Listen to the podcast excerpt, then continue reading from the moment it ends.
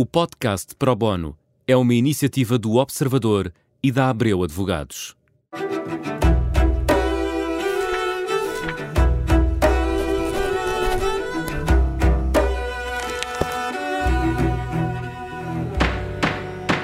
Bem-vindos ao Pro Bono, um programa em que procuramos responder a dúvidas jurídicas. Neste primeiro episódio vamos falar sobre o direito a desligar, uma alteração recente ao Código do Trabalho, e vamos fazê-lo com a especialista em Direito do Trabalho da Abreu Advogados, Patrícia Prestrelo. Olá, Patrícia, bem-vinda. A lei diz que o empregador deve abster-se de contactar o trabalhador no período de descanso, salvo em casos de força maior. Nós já vamos olhar para o que tudo isto significa nas várias partes que tem, mas antes uma dúvida comum.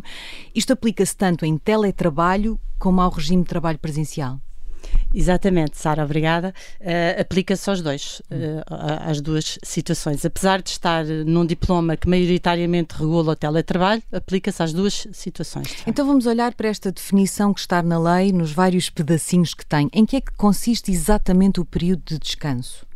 Bom, o período de descanso é aquele que não é período de trabalho e, portanto, desde que não seja aquele horário que, que sabe que, que, as pessoas têm, ou das 9 às, às 18, ou o que seja, período de descanso, é aí que de facto existe a limitação do contacto. Vamos eh, pensar num exemplo comum. Um trabalhador que tem um horário das 9 da manhã às 5 da tarde, esse período de descanso será entre as 5 da tarde e as 9 da manhã do dia Exatamente. seguinte. É nesse período que um eh, empregador deve abster-se de fazer o contacto. Precisamente. Esta lei é aplicável também para quem tem isenção do horário de trabalho? Esta lei aplica-se também aos casos de isenção, considerando que nos casos de isenção também existe um período de descanso. Uh, com algumas exceções, no caso de, dos trabalhadores com cargos de administração, mas isso é o excepcional. Em regra, sim, aplica-se, porque estas pessoas também uh, gozam de fim de semana, por exemplo, não é? Uhum. Uh, outra parte uh, que está aqui nesta definição tem a ver com a força maior. Podíamos pensar num conceito mais vago do que este, mas era difícil. O que é que podem ser, afinal, casos de força maior em que o empregador pode estar autorizado a contactar um uh, colaborador? Bom, nesta lei não há uma resposta certa. Uh, para por, nada, não é? Para nada.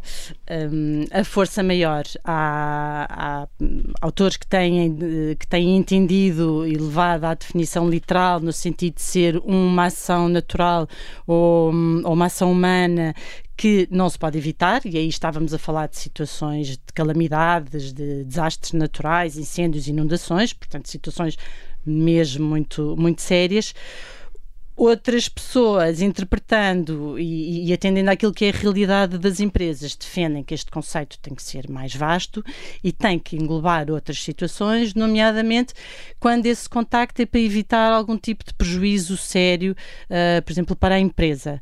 Uh, e aqui podemos, uh, quer dizer, pensar em vários, vários tipos de situações. Um, uh, o lojista que tem um trabalhador que abre a loja de manhã e que lhe liga uma hora antes a dizer: olha, aconteceu-me isto, uma, uma situação em casa e eu não consigo ir isto pode ser uma situação de prejuízo para a empresa e que implique que vá contactar outro trabalhador que possa ir abrir o estabelecimento, por exemplo. Portanto, é há alguma margem também para adaptar consoante o tipo de trabalho que cada empresa faz, não é? O tipo Exatamente. O prejuízo para uma empresa mais pequena pode não ser um prejuízo para uma multinacional, por exemplo, não é? Uh, varia de acordo com o caso concreto. Entendo é que não se pode fazer uma, uma interpretação literal no sentido de só estarmos a falar de grandes acontecimentos um naturais, um, um terremoto, uma inundação, não é? Porque há outras situações que de facto criam prejuízos sérios, graves às empresas e que implicam que haja necessidade de fazer um contacto com os trabalhadores fora de horas.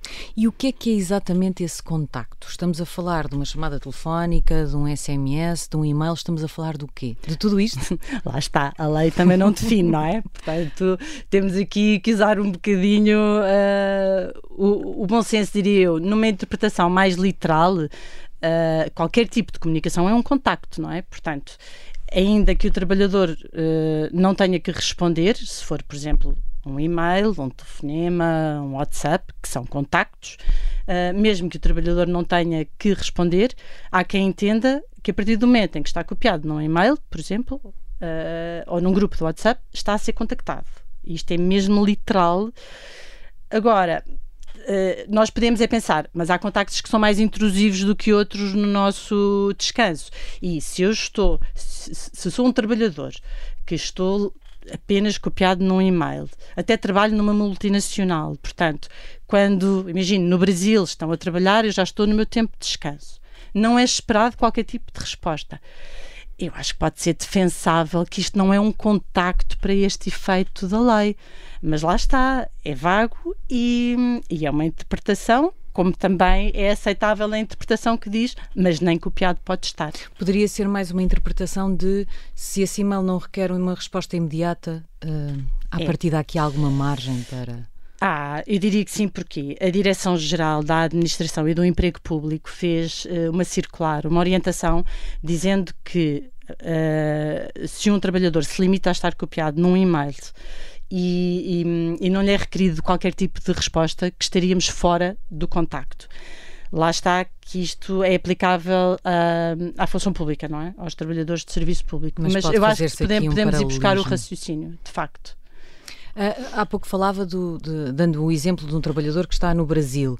Para empresas que têm trabalhadores em fusos horários diferentes, esta também é uma questão complexa, não é? É muito complexa e, e tem chegado, de facto, várias questões com isso, porque nos Estados Unidos ou no Brasil, de facto, há muitos, e porque estão a trabalhar enquanto os nossos portugueses da própria, das próprias equipas de trabalho estão em descanso. Aí aplicar-se-ia talvez esse bom senso de perceber se o contacto requer uma requer resposta algo. imediata ou não, não é? Eu diria que sim. Se não, se não requer nenhuma resposta, e aliás, se, se começar a, a ver, há várias empresas que já estão até a pôr uma nota nos e-mails a dizer se está em período de descanso, não precisa ler nem responder. E já há vários, já há bancos que estão a fazer isso, o nosso próprio escritório está a fazer isso e, e vários clientes. É uma forma de salvaguardar o é, facto de alguns fundo. colaboradores poderem entender que até um e-mail. Precisamente, é... ah, recebi o e-mail. Mas, Mas facto, está ali claro que não é preciso Está claro responder. que não precisa ler nem responder. Hum. Uh, esta uh, uh, proibição de contacto também se aplica aos superiores hierárquicos? Se um trabalhador precisar de falar com uma chefia, por exemplo, portanto de baixo para cima, isso também se aplica? Uh, diria que não da forma como a lei está, está redigida. Uh, esta, esta proibição uh, de contactos, a abstenção de contactos, é por parte dos representantes legais e dos superiores hierárquicos para baixos, não é? portanto, exclui os contactos entre colegas ou dos trabalhadores para chefias. Agora, diz-me o, o, espírito desta lei que as empresas deveriam estabelecer boas práticas no sentido de permitir que todos transversalmente possam de facto descansar e estar descansados. Porque há aqui um vazio em relação aos cargos de chefia, não é? Ah. O, o, que é que se faz em relação a essas pessoas? Também têm direito a um período de descanso. Também têm é? direito a descanso, precisamente. E portanto Por dependerá das boas práticas as boas das práticas empresas. podem levar uma empresa a fazer uma política interna, sugerindo aos, ou recomendando recomendando aos seus trabalhadores, independentemente da posição hierárquica, que se abstenham de fazer contactos que são desnecessários. Já percebemos aqui o que é possível perceber de cada um é dos, uh, das premissas desta uh, nova lei ou desta alteração. O que é que acontece se alguém não cumprir?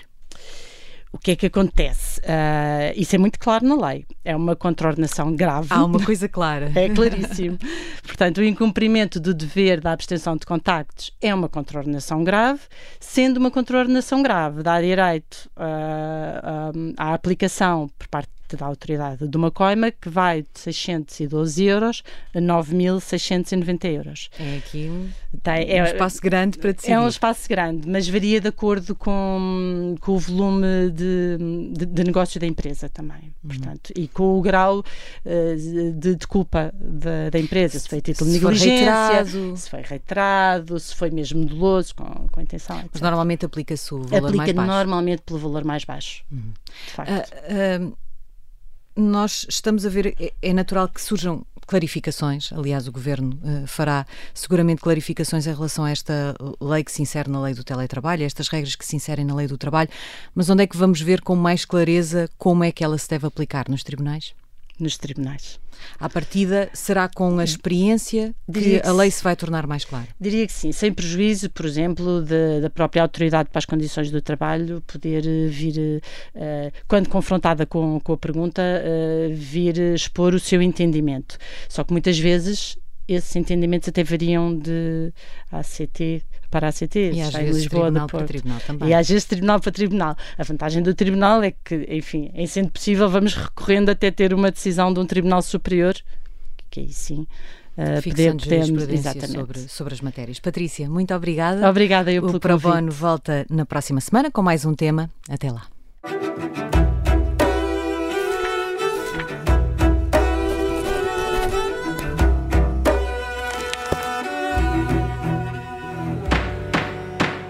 O podcast Pro Bono é uma iniciativa do Observador e da Abreu Advogados.